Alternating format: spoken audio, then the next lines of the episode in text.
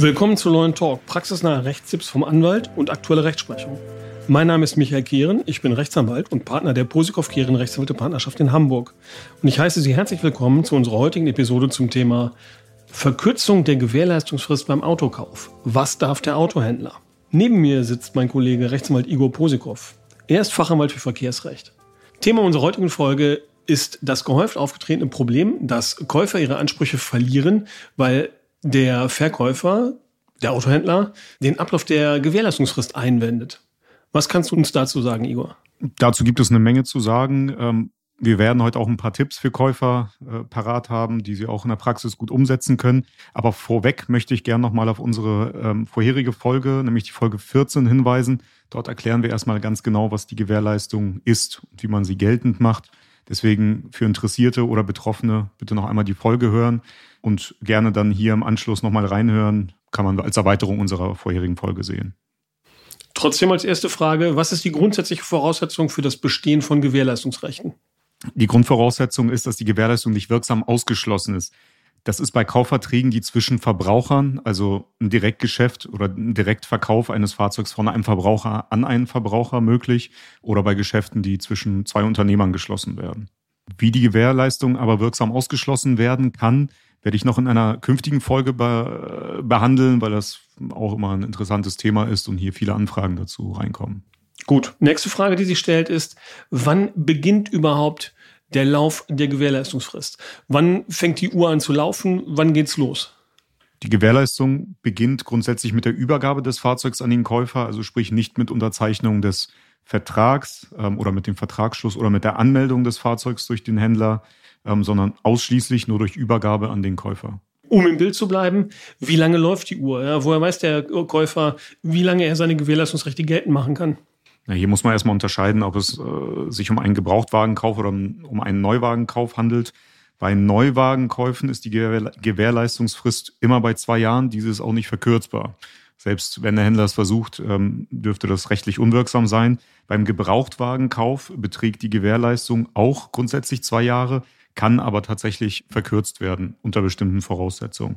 Davon machen auch die meisten Händler Gebrauch, die mir zumindest bekannt sind oder Sie versuchen es zumindest. Nach Ablauf der Gewährleistung äh, verjähren die Ansprüche des Käufers. Voraussetzung ist allerdings, dass die Einrede der Verjährung durch den Verkäufer erhoben wird. Das führt dann im Ergebnis dazu, dass spätestens vor Gericht ähm, die Ansprüche des Käufers ja nicht mehr durchsetzbar sind, selbst wenn diese vorher bestanden haben. Mhm, und warum sagtest du vorher, Autohändler versuchen, ähm, die Gewährleistung äh, zu verkürzen oder sich äh, auf den Ablauf der Gewährleistung zu berufen? Ja, weil das nicht so, nicht ganz so einfach ist. Ja, also in der Vergangenheit, äh, vor der neuen Rechtslage, war es tatsächlich möglich, das Ganze einfach nur in den AGB zu verankern und reinzuschreiben. Die Gewährleistung äh, wird auf ein Jahr verkürzt.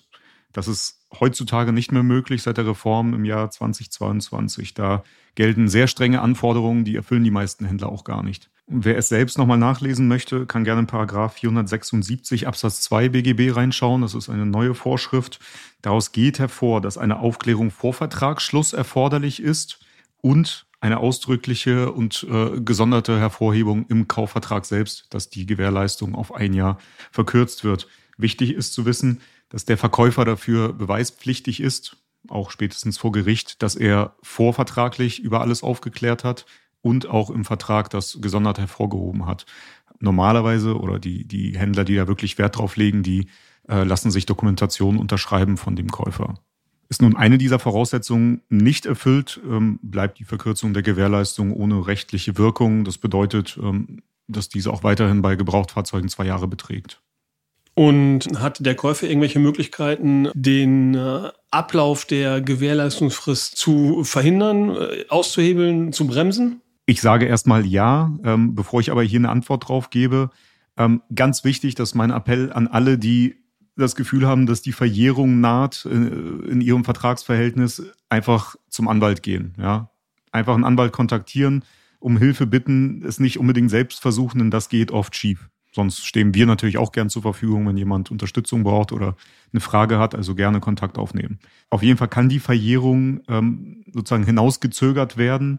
Der rechtliche Terminus dafür ist die Hemmung der Verjährung. durch Verhandlungen nach 203 BGB. Sprich, solange die Parteien verhandeln, und das hat auch jetzt nicht unbedingt was mit der gerichtlichen Verhandlung zu tun, sondern solange die Parteien sich auch außergerichtlich über die Sache noch auf irgendeine Art und Weise verständigen, wird die Verjährung gehemmt.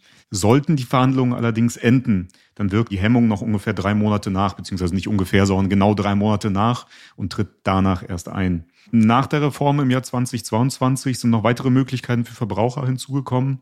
Da verweise ich nochmal auf Paragraph 475e BGB, der ist auch brandneu. Ähm, aus dem geht Folgendes hervor.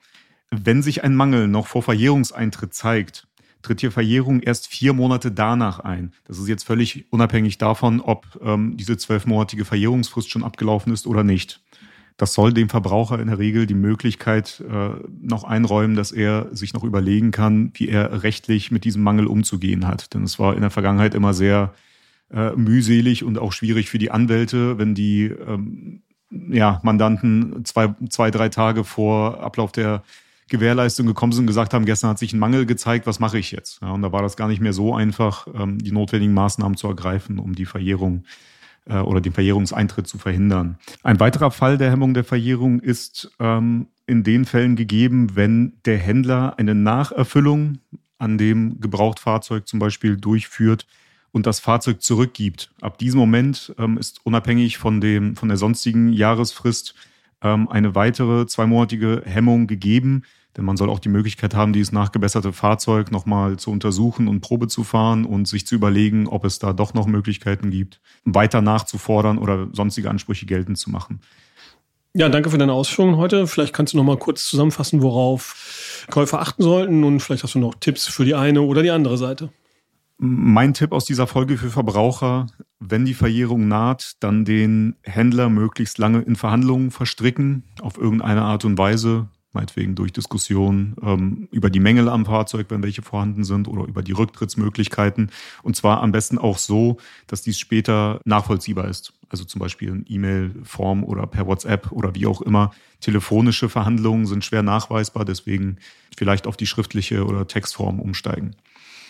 Mein Tipp für Autohändler, ähm, spiegelbildlich dazu, um die Hemmungen nicht endlos ausufern zu lassen, besteht selbstverständlich für den Autohändler die Möglichkeit, seinem Kunden oder seinem Käufer mitzuteilen, dass er im Sinne des Paragraphen 203 jetzt sofort nicht mehr weiter verhandelt und danach bitte auch nicht mehr reagieren auf die entsprechenden Nachverhandlungen oder äh, Nachfragen oder Monierungen oder sonst was. Äh, nur so kann diese Hemmung irgendwann gestoppt werden und äh, so, dass die Verjährung dann entsprechend eintritt. Ja, vielen Dank. Wenn Sie ein Problem zum Thema Verkürzung der Gewährleistungsfrist beim Autokauf haben, können Sie uns gerne kontaktieren. Im Übrigen freuen wir uns, wenn Sie unseren Podcast auf iTunes oder Spotify oder sonst wo abonnieren und regelmäßig hören. Welche Themen interessieren Sie denn noch? Schreiben Sie uns dazu gerne eine E-Mail an kontakt.lawtalk.de. Wir freuen uns über Anregungen und versuchen, diese in den kommenden Folgen aufzugreifen. Vielen Dank, dass Sie diese Folge gehört haben. Wir hören uns in der nächsten Folge. Bis gleich. Bis gleich.